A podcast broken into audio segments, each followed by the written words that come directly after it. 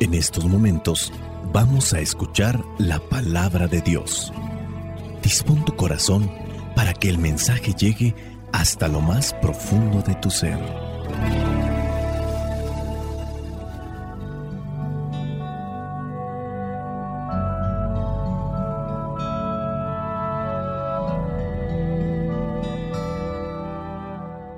El Evangelio que la iglesia nos presenta para el día de hoy corresponde a Marcos capítulo 3 versículos del 1 al 6. Dice así. Jesús entró otra vez en la sinagoga y había en ella un hombre que tenía una mano tullida y espiaba a Jesús para ver si lo sanaría en sábado y así tener de qué acusarlo. Jesús le dijo entonces al hombre que tenía la mano tullida, levántate y ponte ahí en medio. Luego preguntó a los otros, ¿qué está permitido hacer en sábado? ¿El bien o el mal? ¿Salvar una vida o destruirla? Pero ellos se quedaron callados. Jesús miró entonces con enojo a los que le rodeaban y entristecido por la dureza de su corazón, le dijo a aquel hombre, extiende la mano. El hombre la extendió y su mano quedó sana. Pero en cuanto los fariseos salieron, comenzaron a hacer planes con los del partido de Herodes para matar a Jesús. Palabra de Dios, te alabamos Señor escuchar tu palabra es inicio de fe en ti, Señor. Meditar tu palabra es captar tu mensaje de amor. Proclamar tu palabra, Señor es estar embebido de ti, proclamar tu palabra, Señor, es ya dar testimonio de ti, mi Dios. El Evangelio que la iglesia nos presenta el día de hoy da a conocer cuando Jesús sana a un hombre que tiene una mano tullida, tiene una parálisis en su mano. Jesús entra en la sinagoga y está ahí ese hombre. Obviamente están también aquellos que siempre están o casi siempre están espiando a Jesús para ver si lo va a sanar en día sábado.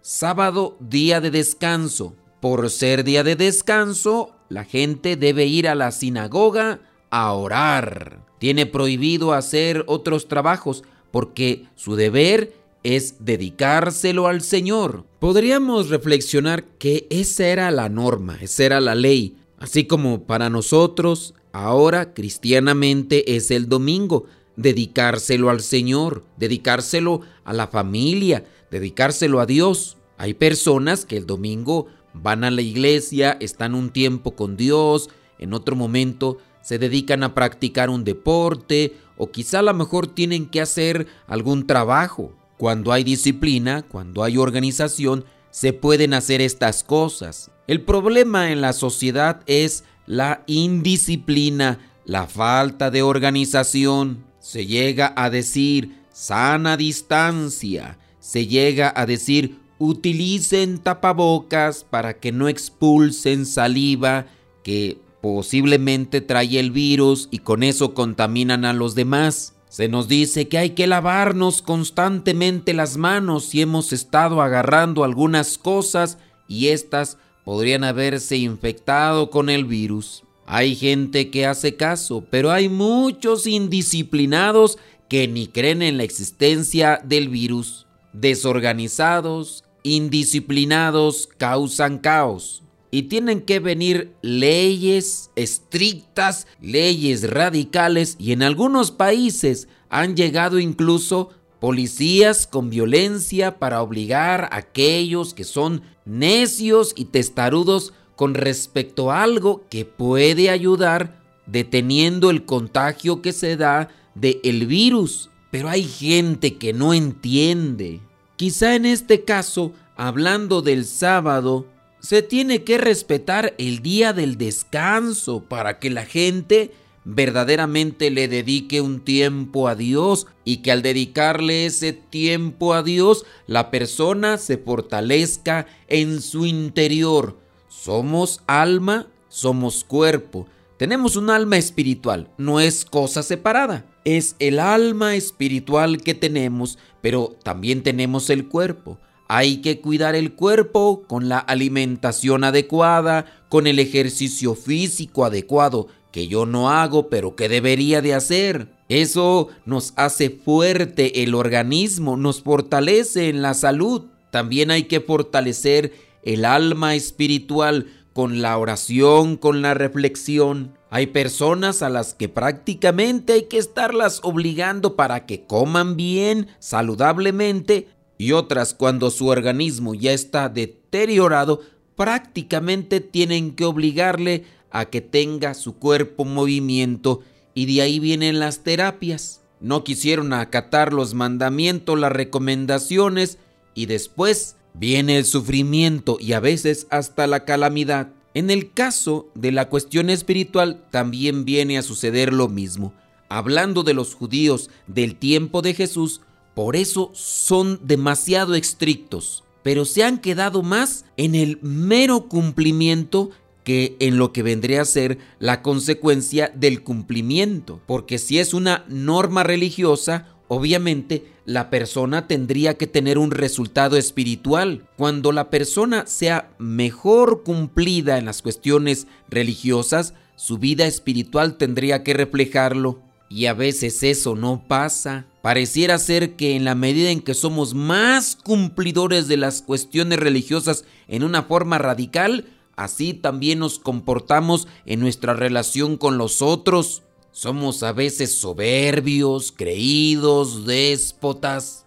Y eso obviamente no debería ser el resultado de alguien que está buscando vivir los mandamientos de la ley de Dios o en este caso vivir los ritos litúrgicos que te deberían de acercar a Dios. Porque si te acercas a la luz, deberías estar iluminado. Pero te acercas a las cosas de Dios y andas enmuinado, enojado, corajudo. Te llenas de envidia, te llenas de ira, te llenas de orgullo. Así están estos fieles cumplidores de la ley, pero que los resultados que tienen no son de Dios porque están cumpliendo más las cosas por obligación que hacerlas por amor. Estaban ahí aquellos judíos, maestros de la ley, fariseos, espiando a Jesús para ver si sanaría a este que tenía una mano tullida, tenía parálisis en una mano. Jesús entonces le dice a aquel hombre que tenía la parálisis en la mano, que la tenía tullida,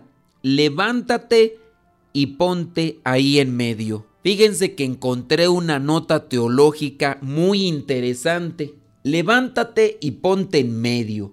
Jesús pide dos cosas a este discapacitado físico y esto obviamente hace que les cause más tirria y enojo a los fariseos y maestros de la ley. La palabra levántate es la misma que las comunidades del tiempo de Marcos usaban para decir resucitar. La otra palabra que es ponte en medio. Esta palabra sin duda repercute en los fariseos y los maestros de la ley porque recuerden que para los tiempos de Jesús, los paralíticos, los que sufrían de una enfermedad, no podían ponerse en el centro de la comunidad. Prácticamente eran los excluidos porque recuerden que las enfermedades o la esterilidad vendría a ser un signo de la ausencia de la bendición de Dios y por eso eran marginados, por eso eran rechazados, excluidos. Y este que tiene una parálisis o que tiene la mano tullida está ahí en un rincón. Y Jesús le dice, resucita, levántate y ponte aquí en medio. Ustedes muy bien saben que el lugar del centro regularmente lo ocupa la persona más importante y no una persona que está enferma. Ciertamente aquí nuestro Señor Jesucristo está provocando a los fariseos y maestros de la ley, que si de por sí ya sacaban espuma de puro coraje por el hecho de sanar a una persona en sábado, ahora imagínate que le está diciendo levántate, resucita y ponte en medio de nosotros aquí en la sinagoga. Obviamente le está echando sal o limón a la herida. Ya te imaginarás cómo se están retorciendo. Y aquí es donde nuestro Señor Jesucristo, para hacer más intenso el momento, viene a cuestionarles a aquellos. ¿Qué está permitido hacer el sábado? ¿El bien o el mal? ¿Salvar una vida o destruirla? Si la salvo, hago el bien. Si no la ayudo, entonces hago el mal. Ellos están ahí compartiendo la ley, que tiene que ir en función del bien, de hacer cosas buenas. Y ciertamente hay que respetar las leyes que nos ayudan, pero ante una necesidad, ante una situación de estas, es permitido no obedecerla porque hay un bien mayor. Estos maestros de la ley, estos fariseos, estos judíos, se quedaron callados, no reflexionaron porque el enojo no permite reflexionar. Estaban ellos muy irritados. Jesús, al ver su postura de quedarse callado, así como también nosotros nos podemos enojar cuando los demás tienen que dar una respuesta y no la dicen, Jesús dice ahí en el versículo 5, miró entonces con enojo a los que le rodeaban porque no habían dado una respuesta a la pregunta que él había hecho. Pero más allá del enojo, también Jesús se entristeció por la dureza del corazón que tenían. Se dejó llevar por la compasión y le dijo a aquel hombre, extiende la mano. El hombre obedeció y su mano, dice, quedó sana. Pero apenas salieron estos fariseos, comenzaron ahora sí a hablar, movidos por el odio. Comenzaron a hacer planes para acabar con la vida de Jesús. Cuidado con los enojos, cuidado con las envidias que se van mutando, se van transformando, se convierten en odio.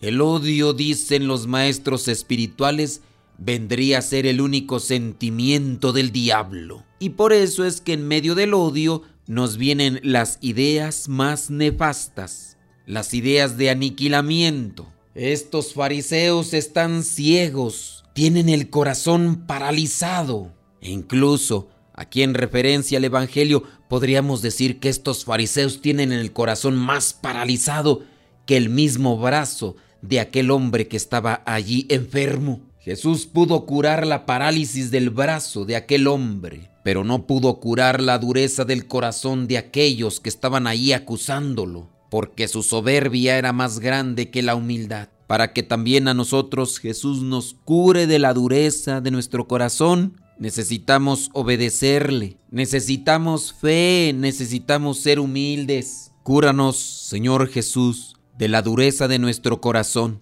de la parálisis de nuestros sentimientos buenos. Ilumina nuestras mentes para que seamos mejores cristianos que el día de ayer. Soy el Padre Modesto Lule de los misioneros servidores de la palabra la bendición de Dios Todopoderoso, Padre, Hijo y Espíritu Santo, descienda sobre cada uno de ustedes y les acompañe siempre. Vayamos a vivir la palabra. Lámpara es tu palabra para mis pasos, luz en mi sendero. Lámpara es tu palabra para mis pasos, luz en mi sendero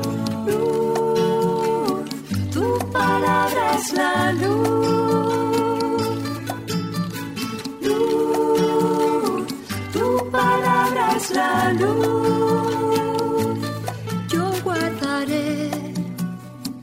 Tus justos mandamientos.